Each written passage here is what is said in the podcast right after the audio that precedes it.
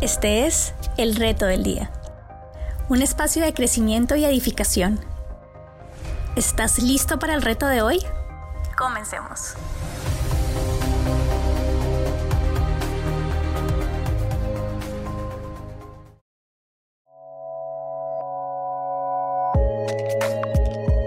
Hace poco meditaba, reflexionaba en lo que significa ser cristiano.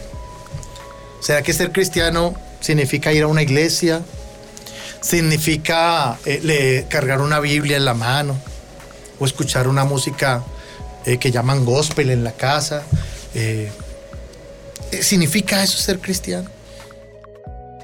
Y concluía en mi corazón algo que te quiero compartir hoy. Es que ser cristiano significa revelación, recibir la revelación de la persona de Jesucristo en nuestra vida, seguir su voluntad, su propósito y edificar nuestro ser y nuestra familia en Él. Y de eso me gustaría que habláramos hoy.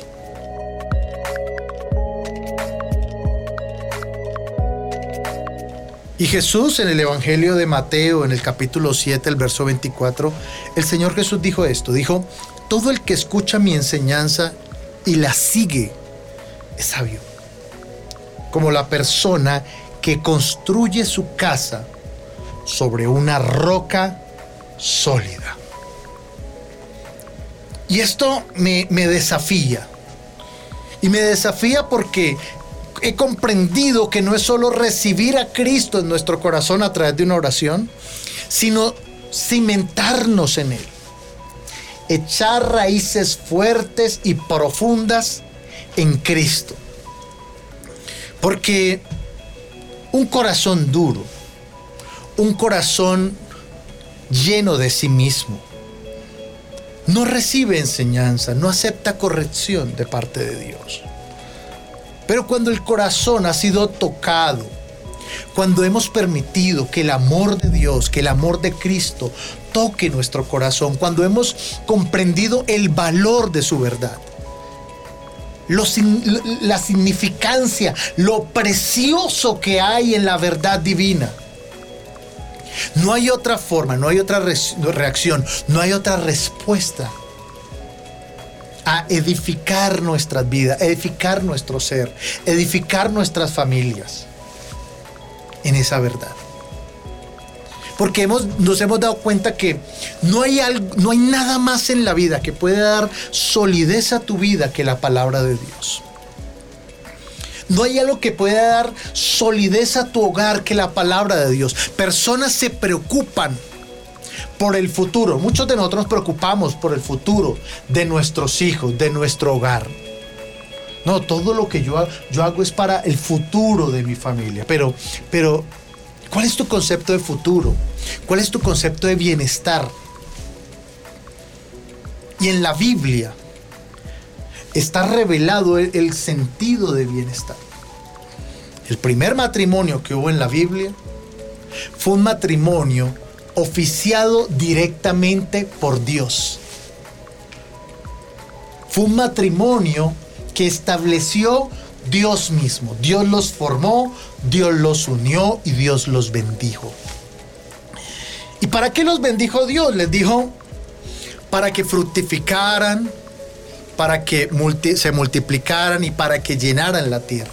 Me gustan esas tres palabras. Dice Dios, fructifiquen, multiplíquense y llenen la tierra.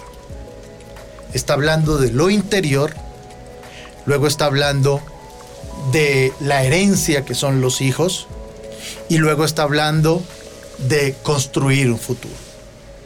Fructificar habla de nuestro ser interior.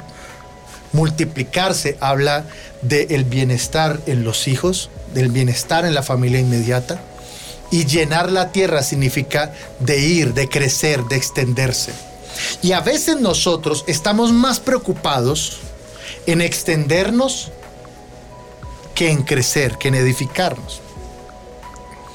Pero un matrimonio, una familia, es bendecida y es, y es, y es llena de la gracia de Dios en la medida en que ellos aprenden a seguir el diseño de Dios. ¿Cuál diseño, cuál patrón estás siguiendo en tu vida, en tu hogar, en tu matrimonio? Por ejemplo, padres deben dar buen testimonio de fe y de entrega al Señor a sus hijos. Deben dar buen testimonio de disciplina, de orden a sus hijos. Por eso dice el pasaje, primero fructifica, es decir, primero estableces en ti buenos principios, buena fe, buen carácter, buena visión, y luego la multiplicas, la replicas sobre tu familia inmediata, sobre tu esposa, sobre tus hijos. Y luego llenas, es decir, luego sales. Pero a veces estamos más preocupados en salir, en ir. Es, es tal vez el ritmo en el que estamos personas tal vez están, eh, se levantan y lo primero que tienen que pensar es en salir. No, no, no nos detenemos a veces a pensar en, eh, en que, ¿cómo estamos saliendo? ¿Cómo estamos saliendo de la casa? ¿Cómo estás saliendo de tu casa? ¿Estás saliendo descansado, tranquilo, feliz, lleno, pleno? ¿O estás saliendo cargado, afanado? A veces cuando vas por la calle, tal vez observan los buses, ves a la gente ahí con la cabeza recostada contra el vidrio, pensando en sus penas, en sus problemas, o tal vez pensando en nada porque no nos ocupamos en fructificar, sino nos estamos preocupando en salir y llenar la tierra. Pero Jesús dijo en este pasaje, dijo el Señor, que debemos escuchar su palabra, su enseñanza y seguirla. Ahí hay fructificación, ahí fructificas en la vida. Y luego dice el Señor, y construir su casa sobre la roca sólida. No puedes construir sobre Cristo si no has escuchado su palabra y si no la sigues. Por eso dice fructificar, es decir, escuchar. Luego multiplicar, que es seguir. Y luego llenar, es decir, construir nuestro exterior. Te ocupas de tu hombre interior y luego te ocupas de tu hombre exterior. Nos trabajamos primero en ser para luego hacer. Hacemos desde el ser. Esto es muy importante que nosotros lo aprendamos. Y cuando tú lo aprendes, entonces tu, tu vida fructifica. Esa es la voluntad de Dios para ti. Dios quiere que fructifiques. Obviamente Dios quiere que multipliques y Dios quiere que llenes, que construyas tu exterior. Pero tu exterior jamás impresionará a Dios. Es decir, Dios no te ve en tu carro y dice, ay, qué carro tan impresionante. Nunca lo había visto. Yo quiero uno así. Dios no ve tu casa y dice, ay, no, es que mi casa es un rancho al lado de la casa de este. No, jamás lo que logres impresionar, impresionará a Dios. Lo que a Dios le agrada es tu fe. Tu fe mueve el corazón de Dios, no es ni tus posesiones ni tu formación intelectual la que impresiona a Dios, es tu fe. Tu fe hace que la mano de Dios trabaje a favor tuyo. Eso es lo que significa edificar nuestra vida y nuestra familia en Cristo. Y, en ese sentido va nuestro reto para hoy. Este es el reto del día. Y el reto es a que mantengas tu corazón dispuesto en este año y sensible a la enseñanza de Cristo, pero no solo en este año, toda tu vida, mantente dispuesto Mantente sensible al Señor. Dios quiere hablarte, Dios quiere guiarte, Dios quiere corregirte, Dios quiere capacitarte para que tu vida sea una vida sólida, una vida fructífera, para que tu matrimonio sea un matrimonio estable, fructífero, para que tus hijos tengan una vida fructífera, bendecida, y para que en todo a donde vayas, todo lugar a donde vayas, el aroma del Señor vaya contigo. Amado Dios, te damos gracias por tu palabra, por tu enseñanza y hoy oramos para que toque nuestro corazón. Señor, enséñanos a ser sensibles a tu voluntad. Enséñanos a ser sensibles a tu propósito, Dios.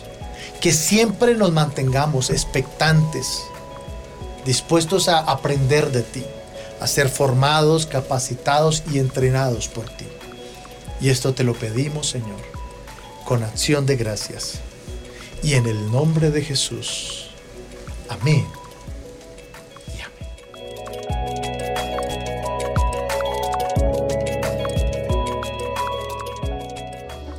Encuéntranos en nuestras redes sociales, Facebook e Instagram como la Gran Comisión Bogotá para recibir más contenidos edificantes.